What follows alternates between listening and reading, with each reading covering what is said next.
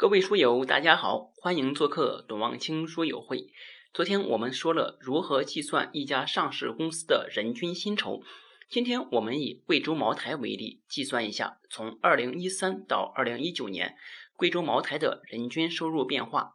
我们在巨潮资讯网下载贵州茅台在二零一三年到二零一九年的财报，打开之后，Ctrl 加 F 搜索应付职工薪酬，可以得到每一年。应付职工薪酬的期末余额和年初余额，打开一个 Excel 表格，分别粘贴进去，再用期末值减去年初值，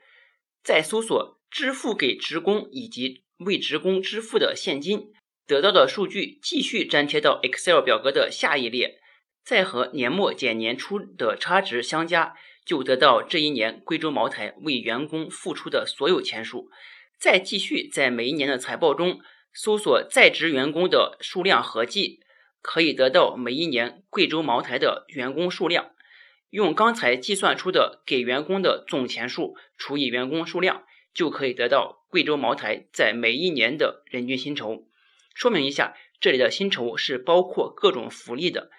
下面的表格是我计算的每一年贵州茅台的人均薪酬，大家可以看看自己算的对不对。